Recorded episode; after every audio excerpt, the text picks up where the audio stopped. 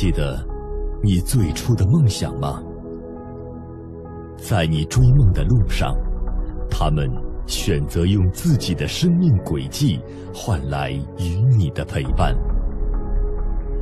当你斥责他的粗心时，他可能正在为买房定居而苦恼；当你责备他不够勤奋时，他可能正在为寻找更广阔的平台而焦虑。他想的，他想的，人人。都有梦想。企业家就是创建平台，在帮助别人实现梦想的同时，顺便实现自己的什么梦想？就这么简单。这个世界没有绝对的忠诚，只有彼此的依赖。让员工归心于企业，让每个人相信，这里是自己实现梦想的坦途与捷径。这。是一种必须领悟的智慧，让有能力的人不想睡觉，没能力的人不敢睡觉，从而让自己睡好觉的智慧。股权激励，让人才找到梦想的跳板，成为你前行路上的终身伙伴。为啥要做股权激励？各位，这是谁的什么？谁操心？多家世界五百强企业接受过他的绩效管控咨询辅导，上千家中国企业股份制改造由他一手操盘。他独创成长型企业股权激励思维模式，书写了十一年股权激励课程，学员满意度百分之百，零投诉、零退学的行业传奇，被誉为中国非上市公司股权激励第一人。股权激励整体解决方案，华谊集团董事长、首席咨询师单海洋倾力呈现。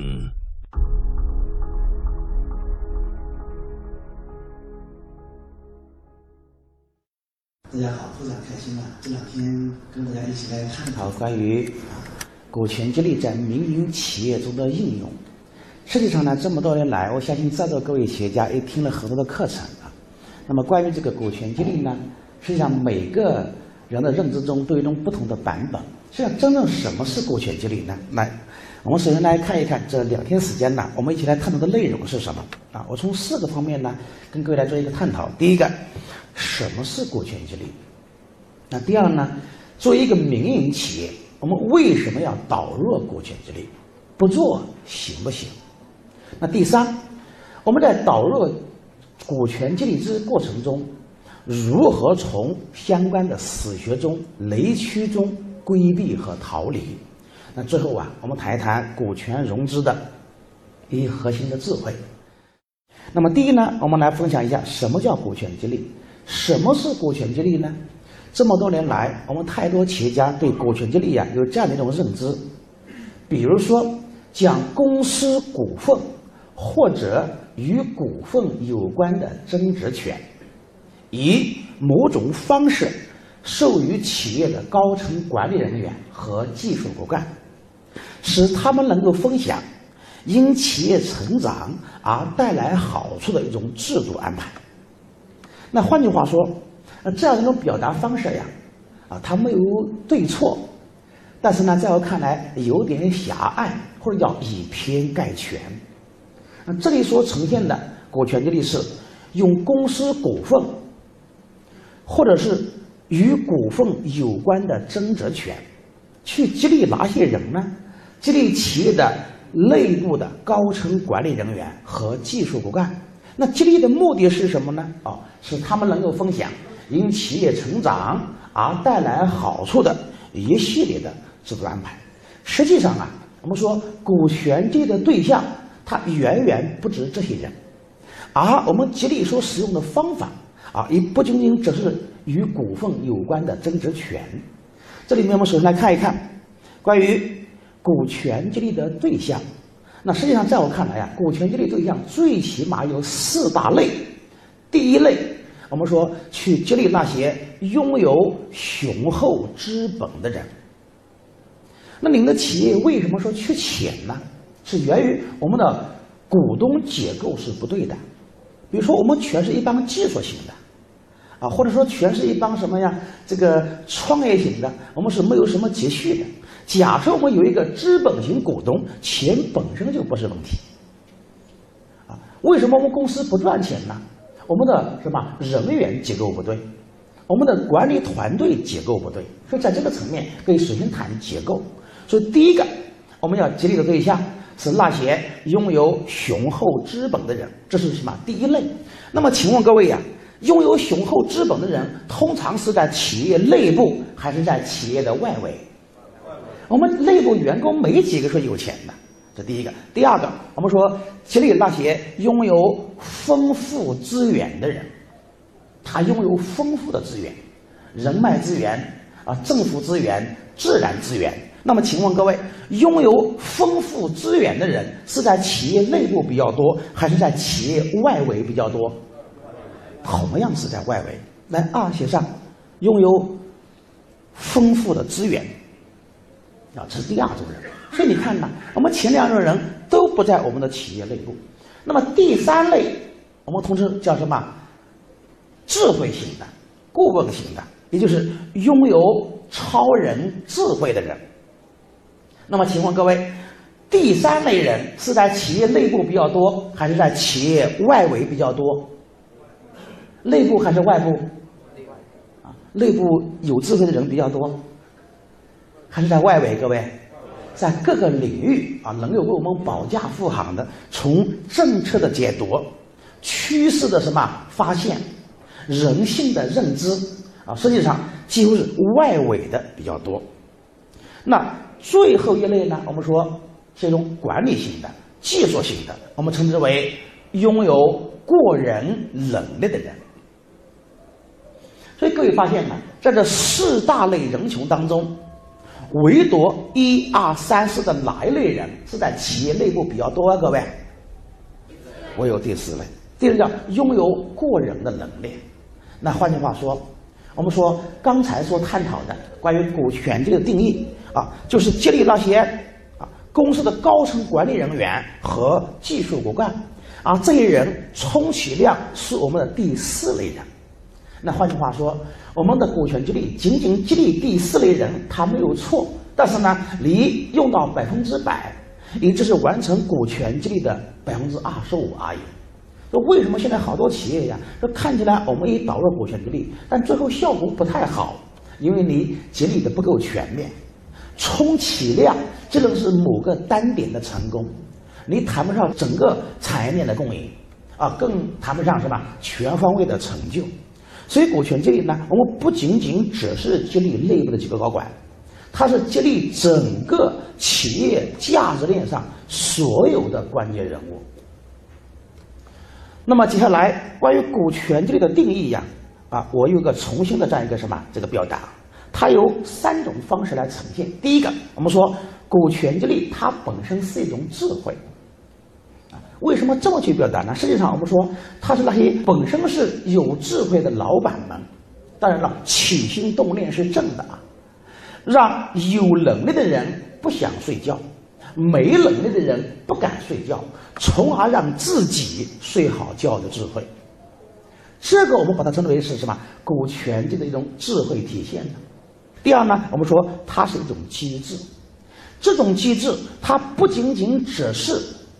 用这个什么公司的股权或者与股份有关的增值权，它可以用整个社会的财富，整个什么明天的财富、未来的财富，甚至是企业上下游的财富。当然，它甚至也可以包括员工自身的财富。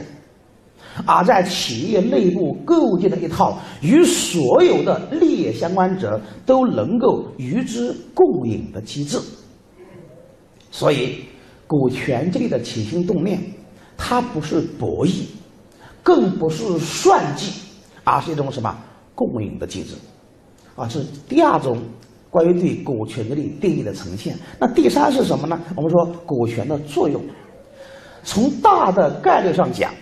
对内叫做激励，对外叫做融资。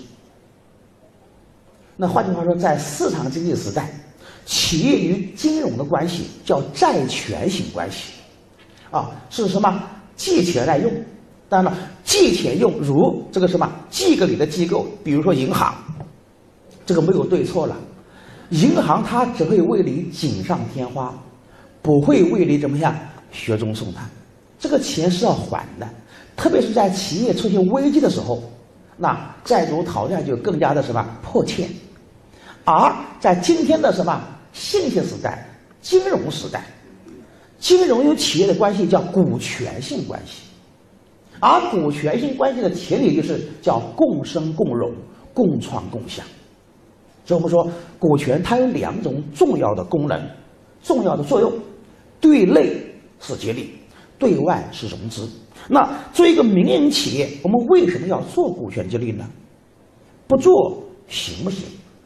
那我们从几个点上呢来做一个分享。我经常做一个表达：什么叫股权激励？首先我说，实际上叫体制决定什么统治。什么叫做体制决定统治啊？这么多年呢，我们服务那么多企业，我们走过那么多国家，我们就发现一个现象啊。无论是哪一个国家、哪一种组织、任何一个企业，如果它的体制不能改变，改变什么几乎都是苍白而无力的。您必须要让所有的利益相关者明白一个非常重要的概念：我们到底是为谁干？干完了到底如何分配的问题。这是关于体制的概念。那么实际上呢？中国目前所有的商界大佬，他们都有一个共同的特征，那就是他们公司内部的体制机制建立的非常的科学，非常科学，而且应用时间是恰到好处。比如说这几位商界大佬，不管是哪一位，应该说都是中国商界璀璨之明星。刘传志先生堪称为中国商界的什么教父、企业家教父了。任正非任老，那不仅是中国的，他也是世界的。万科的王石先生，啊，虽然今天呢，啊，出现了一些对他企业的一些什么呀，这个这个一些干扰，但是实际上这件事情对中国的企业家有一个非常大的借鉴意义。阿里巴巴的马云先生，啊，在他们几位当中，他算叫后起之秀了。那我们看一看这几位，他们到底在什么时候？导入了最先进的科学模式。我们看一看万科呀，万科是在一九八八年是全面导入，而且它的导入呢不仅仅是对内，它是内外同步的。那么早在一九八八年的时候，实际上谁也不会想到，公司在短短的什么这个二十多年，能够从一个非常小的企业变成一个什么世界级企业，世界级老大。万科的今天是世界最大住宅房地产开发商，啊，两千多亿销售额。但是什么时候导入股权激励？一九八八年。我想了解一下，现场有没有哪些企业在一九八八年你们已经存在的？就是看一下，一九八八年你的企业已经存在了。我们现场各位老总有可能是有几个人会谦虚啊。但是我相信，绝大多数企业确实在那个时候，我们的企业还没有成立，我们在大学里里面还没有走出校门呢。他们的企业已经全面导入了股权激励，不仅是对内，而且是什么对外的。这第一个，第二个，我们看一看联想，联想的柳传志老先生，一九九三年全面导入股权激励，一九九三年也非常早了。但那个时候，各位知道啊，联想的前身是国家中科院的。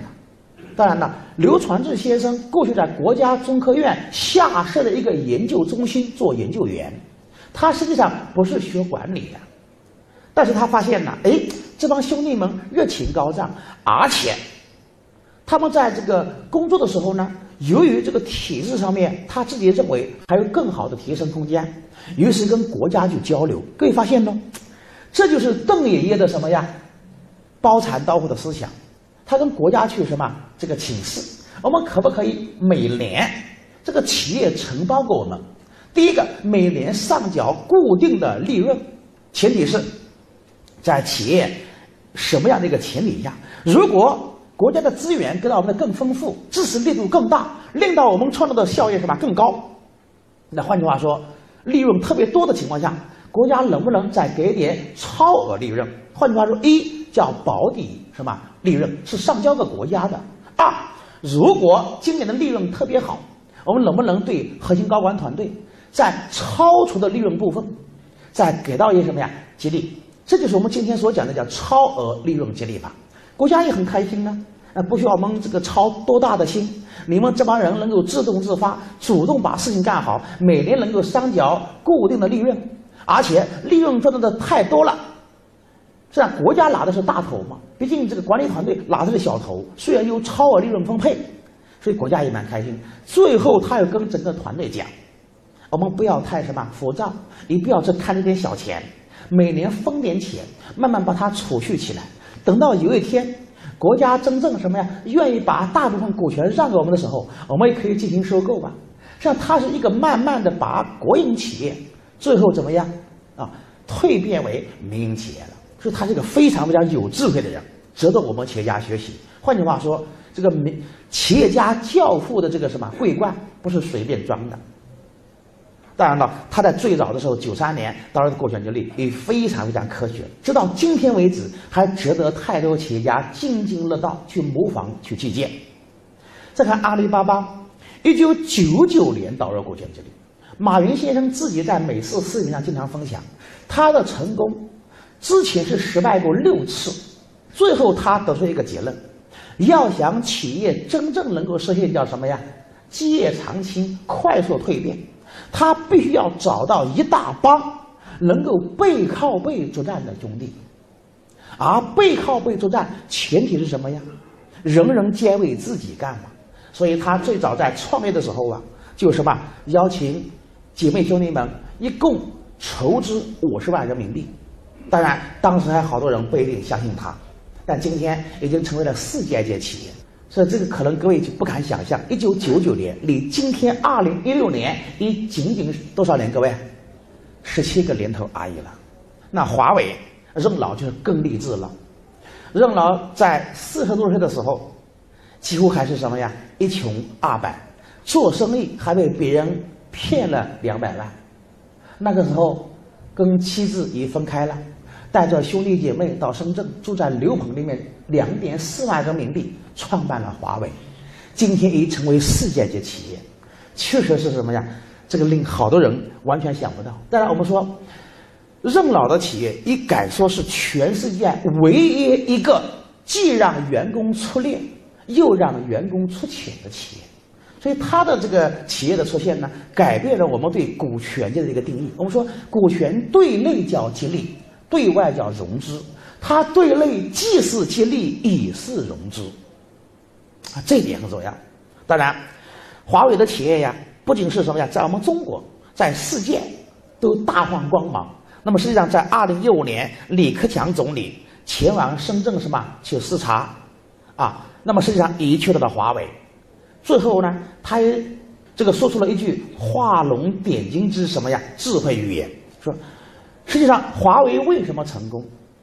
总理的语言就是股权激励是华为取得成功的关键要素，所以总理接下来去到好多的企业呀，他不断的强调要向华为学习，因为唯有制度创新才有技术创新，因为他提提倡导的是制度创新是解决了人性的问题，人性被充分调动，那么技术才可以大放光芒。换句话说，没有了人性的改变。不可能有技术的一个蜕变，所以无论在哪个层面，在国家层面、企业层面，任何一个组织在农民身上同样有效。就这是我们说探讨的一个什么呀？体制决定了统治。我经常说，股权激励是什么？股权激励是企业治理的必备底板。为什么这么去表达？各位知道啊，这么多年。我们各位企业家非常热爱学习，呃，非常好的一种什么表象？那第一个，你看我们到处学习战略规划，啊这是对的；模式设计、渠道开拓、财务管控、产品研发等等等等，这些都非常非常重要。各位都知道啊，在管理界有一个木桶理论。什么叫做木桶理论啊？说决定了这个木桶储水量的多寡，请问各位是由哪块板决定的？最短的那块板。但实际上各位知道吧？我们这个每块板啊，如什么战略规划呀、模式设计呀、渠道开拓呀、什么营销推广啊，哎，都是构成这个木桶的一块块板。但各位要知道一个点，其实这每块板都非常高，比什么呀？这个我们广州的中信那种大厦的板还要高，有它的高度。但对不起，假设我们忽略了，我们忘记了为这个木桶装个底板。那各位想象这个木桶的用处在哪呢？所以说，什么是股权激励？很简单啊，它是企业治理的必备底板。在有这个底板的基础上，我们每块板越长，越是能发挥它的价值。如果没了这个底板，那换句话说，您再长的板也没有用。就好像好多老板在说：“哎呦，我这个员工能力很强，但是为什么能力强大了以后，翅膀硬了以后，他就飞走了？”不能为我企业创造价值，不但不不能为我企业创造价值，甚至有可能还会带来负面效应，变成我的竞争对手了。这就叫底板理论。这个员工能力越强，对不起，他背叛的可能性越大，忠诚度是越低的。所以，请问各位一个问题：你发现一个现象啊？这么多年来，在这个企业内部，是有能力的员工比较忠诚，还是没能力的员工比较忠诚？那能力越低越忠诚，同意吗？能力越高，他越不太忠诚，就这么概念的。他这个这块板越高，他怎么样？背叛的筹码越大呢？道理就这么简单，源于没有源于什么？你没有那套很好的机制。好多企业家问我说：“为什么我的高管会离职？”我说很简单，推己及人呐。您当初是刚刚从大学出来就创业吗？他回顾一下说：“我又走过了两三个企业。”我那你当初为什么离职呢？那再还问一下自己，当初你的老板怎样对你，你不会离职呢？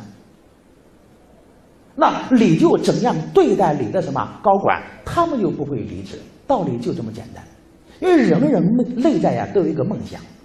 我说，员工今天之所以追随你，他不是什么呀？追随你，你要通过这个现象看本质。员工所追随的不是你，而是他心中的梦。你能不能了解员工他到底需要什么？所以我经常表达一个非常最基本的观点：企业经营的本质是什么？就是经营别人的需求。你是否了解别人的需求是什么？那这个是最最起码的点嘛。所以，那么在这个层面呢，我跟各位啊谈第二个概念。为什么要做股权激励？格局决定结局。什么叫做格局决定结局呀？我经常表达的一句话是：你能成就多少人，你就有多大的成就。我经常说，小老板看比例，大老板看绝对值。这句话怎么去理解？什么叫做小老板看比例，大老板看绝对值？有人说海洋老师，你说我每年百分之百的股权。我一年赚了什么一千万，那么这一千万就全是我的，因为我百分之百股权嘛。你说让我搞个股权激励，我拿出百分之三十股权给到别人，那换句话说，我就要拿出三百万出去分配。我说这是对的。他说那么结果就只有七百万了，你看不是越分越少吗？所以作为有智慧的企业家，必须要清晰，股权是越分越少，但财富。却变得越来越多，所以这里发现一个现象：刚才我们所讲的那几位企业家，不管是刘传志先生、马云先生、任正非先生，还是王石先生，他们任何一个人的股权都没有超过百分之十，都没有超过两位数。但是我敢说，任何一个人每年的什么净利润，绝对不会低于一个亿。我知道现场。来了好多企业家，有非非常多的企业非常非常优秀，但也有好多企业，我们的股权是百分之百的，但是有可能你一年的销售额都不一定超过什么一个亿的概念。所以这里我们要发现一个现象呢，我说比例与绝对值的区分。举个例子，啊，有一个核心高管名叫张三，占领企业持有百分之五的股权。来，各位一起帮我算笔账。这个张三有百分之五的股权，那么今年公司有一千万的净利润。这一千万的净利润如果全部拿出来分掉，请问各位，张三百分之五的股权今年能分多少钱？多少钱？各位啊，五十万。OK，这没有任何问题啊，五十万。这个我们简称为分红。实际上，股权的价值体现在三个方面，而分红是最基本的，一叫最初级的，一叫分红，二叫增值，三叫溢价。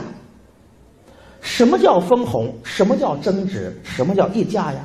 分红跟各位讲过了，今年有一千万的纯利润，我们全部拿出来分掉。张三高管持有百分之五的股权，于是分了个五十万，这叫分红，没问题吧，各位？或者容易理解？那什么叫增值呢？哎，有一个什么呀？投资机构觉得我们这个企业蛮不错的，商业模式很新颖，哎，整个团队向心力很强，老板又很有智慧，愿意分享，于是他跟你经过多轮的沟通以后，决定以你的净利润的十倍市盈率进入。就是把你企业什么估值为净利润的十倍，请问各位，把企业估值为多少钱？价值多少钱？一个亿。那请问各位一个问题：如果他要持有你公司百分之二十的股权，他要拿多少钱进来？对，这个是以后慢慢你会遇到的啊。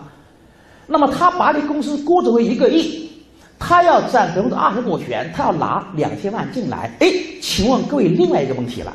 这个张三高管呢，过去只拥有百分之五的股权。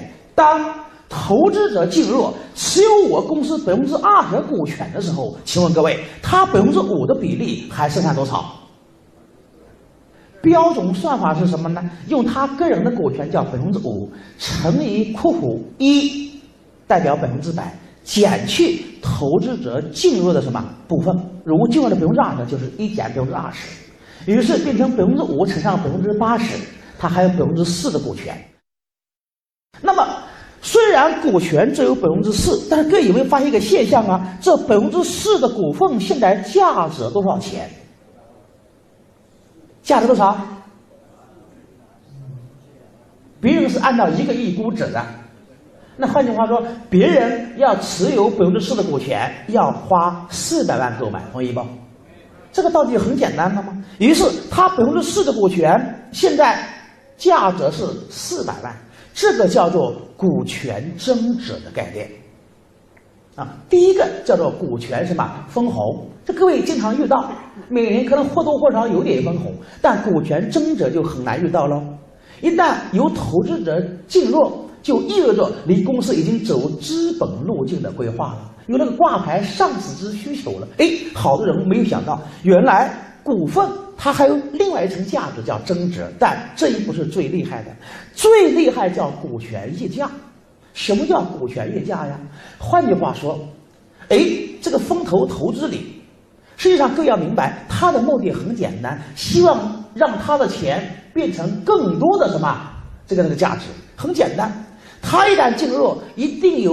一系列的方式方法来推动你的什么资本速度的一个加快，要么直接把你用作上市，要么把你打扮的漂漂亮亮，然后卖个什么更大的豪门。他的退出通常就是这两点的。那如果说我们运气还不错，确实企业内部比较规范，质量非常的什么？这个有保障，而且营销模式非常的新颖独特。当然，从大的层面讲，符合国家的产业发展政策。于是，通过几年的什么运作，那么真的挂牌上市了。那么，以一个亿作为一个什么基数，上市以后五十倍市盈率非常的正常。那也就是说，以一个亿作为基数，五十倍市盈率意味着公司市值五十个亿了。我们这个张三这位高管，他百分之四的股权还能不能保住？是不断被稀释的。那换句话说，稀释到上市的时候，他的股权如则剩下百分之三的一点五个亿呀。那所以可以发现一个现象：哎，一个股东在你的企业，你要告诉他，百分之五的股权每年能分五十万，但百分之四的股权瞬间就折四百万，百分之三的股权却能折一点五个亿，您愿意选哪一个？如果还不好理解，好了，你百分之三的股权不要了，阿里巴巴股权给你百分之一，你愿意选择哪一个？就这么简单。所以我经常表达一个观点，我说大老板看的是绝对值，而小老板看的是什么呀？比例。好了，这是关于第二个点，我们看的是格局决定结局。那第三个点，我想表达的是叫筹码决定忠诚。什么叫做筹码决定忠诚啊？开个玩笑的话说，不要说在我们今天在中什么？企业和组织，在任何一个企业皆是如此，任何一个组织也是如此。我经常说，在这个世界上没有绝对忠诚，只有彼此的依赖。刚刚我也表达过一个观点：员工忠诚的不是你，而是他心中的梦。哎，你要知道，天下人人人皆有梦想。那李嘉诚先生现在也有他的梦想，褚时健老爷子八十八岁高龄了，也有他的梦想，同意吧？不好意思，路边那个乞丐都有他的梦想，同意吗？他的梦想就是希望今天能够什么多讨点，哎，哪一天有个那个房子住，这也是他的梦想啊。说人人皆有梦想，那人人都有梦想，你的梦想怎么才能实现呢？孔子先生在两千五百多年以前就告诉我们，很简单的，己欲立而立人，己欲达而达人。那这句话换成白话就这样的：企业家是干嘛的？首先你要了解到，人人都跟你一样，人人皆有追求。既然你想实现你的梦想，满足你的需求，你就去创建一个平台，去帮助其他人实现梦想，实现什么需求？你这一生能帮到多少人，就有多少人愿意追随你、拥戴你，你就能成就多大的事。这就是。啊，管理学最早的基础了，两千五百多年以前已经有了。所以今天我们翻译成白话文，企业家就是创建平台，在帮助别人实现梦想的同时，顺便实现自己的什么梦想？就这么简单呢？这就是己欲猎而猎人，己欲达而达人的什么北话文的翻译。最后谈一个点。定位决定地位，什么叫做定位决定地位呀？换句话说，你把企业这么多年来到底把它当做是谁的？你有本事把企业当做是别人的，别人就会反过来像你今天一样。为什么好多企业家晚上觉都睡不着？为企业的发展啊，用心琢磨，操心不已。因为这个企业是你的，你有本事把企业变成大家的，大家就会像你一样操心。有本事把企业变成是国家的，国家就会和你一起操心，道理就这么简单嘛。如果从早上到现在，我们这个什么个把小时时间，你什么都没听懂，就把这句话听懂就可以了。为啥要做股权激励？各位，对，是谁的什么？谁操心吗？答案就这么简单。所以接下来我们简单聊一聊以下几种情况：您什么都没有，下午就不要过来了。因为我讲的课对你没用。如果以下各种现象你有两条以上，接下来兄弟们，我们开始讲正课。什么叫股权激励？怎么个用法？我们刚才是呢，从观念层面简单探讨一下，来看一看下面有哪些情况，我们对应一下有没有啊？一，比如说在企业的内部，老板们为了企业的发展奔波劳累、呕心沥血。但是员工却缺乏担当，缺乏责任心，缺乏激情，动力不足。在这样的情况下，我就建议你必须要做股权激励了。为什么你为企业的发展奔波劳累，他不愿意？因为我们的身份不太一样。那再看一点，如面对行业的竞争，基层员工流失较大，高管经常被挖角，企业发展停滞不前，内耗不断，这种情况下。建议你必须要做股权激励了。如再来，公司的高管已经出现了跳槽或者是自立门户的打算，你就必须要提前做股权激励了。当然，再来，如果说您的企业呀已经经营多年，追随您多年的老员工已经成为昨日黄花。什么叫昨日黄花？各位，我的定义非常简单，昨日黄花的定义是企业没有它，绝对没有今天；但企业有了它，绝对也没有明天。对，这就叫昨日黄花。如果你的企业已经出现了诸多的昨日黄花，但对不起，却找不到妥善安置的方法，说裁退吧，伤人心。裁退他们好像表面上看起来没关系，但是你要明白，裁退了他们，现在能干的人心里怎么样？觉得没有了前途和方向，心里会迷茫。但继续任用，又会导致企业无法实现换血而枯竭。于是，在这样的情况下，对这些人是必须要导入股权激励的。这有两个目的：一，让他什么梅开二度，枯木逢春；二，让他人生不在其位，但心却谋其政。向赵匡胤学习，股权是兵权，他叫什么？杯酒释兵权而已。但具体操作方法呢？我们接下来慢慢再讲。好了，再有，如果说企业需要吸引。顶级的人才怎么办？您必须要去导入股权激励了。那再来，如果老板希望员工能够像自己一种工作状态自动自发、动力无限，那很简单，唯有把他们变成老板。那再来，如果说您需要企业上下游的资源整合而形成产业链的共赢格局，你必须要做一件事：股权激励。换句话说，上下游凭什么资源为你所用？未来只有两个趋势：要么你去整合别人，要么你被别人整合，没有第三条路。你要做大，必须要去整合别人；你要做不大、做不强，一定会被别人整合。你说我守住这一亩三分地，对不对？你是守不住的。今天的中国变化太快了，没有守业，只有创业。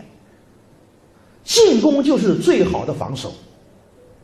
啊，很简单。那再来，如果您企业有升级转型的打算，就必须要做股权激励了。那再来，比如说您企业要进行股权融资，那想都不用想，必须要做股权改革，必须要做企业作价，必须要做股权激励。如果别人要投你，您现在是百分之百的老板，你就是百分之百，谁敢投你？换句话说，一旦你个人发生点事情，企业不知道何去何从了。老板就是你，就是那一个企业，就是你一个人呢。所以人要投你，首先看的是什么？团队。投资的第一要素是人，首先是人团队，其次才是模式。那再来，如果您的企业有挂牌上市需求，你想都不用想？你是必须要做股权改革、股权激励。但反过来说。我做股权激励不一定要挂牌上市，但挂牌上市企业必须要做股权改革、股权激励，这是必须的。那再来，如果说您的企业有传承的需求，说哎呦，我们这个什么创业不容易，但今天孩子呢又不一定喜欢我这个行业，能喜欢挺好的，他有他的一个追求，他有他的梦想，但是呢，对我的企业他还不太喜欢。那怎么办？我还希望这个企业能够传承，我希望财富能够传承，那是你必须要做股权激励，让这一经理人来托起你的整个什么家族企业，甚至说我们慢慢把家族型企业转换为企业型家族，这才是什么呀？传承之道。再来，如果说我们老板希望从繁琐的事物中解脱，而企业依然还能良性发展。我从企业中解脱出来，必须导入股权激励。所以各位企业家呢非常简单，我跟各位分享啊，啊，我们说什么是营销？营销是价值传递的过程，它不是说服的过程。您必须要清晰，您似乎具有这样的需求，我不断的表达。经营企业的本质就是经营他人的需求，你有这些需求，祝贺你，我们有彼此合作的空间。如果这些需求你一个都没有，这些现象你一个都没有，我接下来讲的课程对你是无效的。因为我们的目的就是化解这些困惑，解决这些问题。员工缺乏担当，人才大量流失，企业急需融资，事业有待传承。十二大企业困境，股权激励帮你破局。股权激励首先是一种观念，是一种思维，再接下来是一种技术，是一种体系，最后才是一种结果。所以说呢，很多人认为企业规模小，没必要做股权激励，团队人不多，没有人才值得做股权激励。事实告诉我们，正是因为这样的想法，也许企业永远等不到你想等的那一天。股权激励四大死穴之时间对象维次混乱，大师智慧下集精彩继续。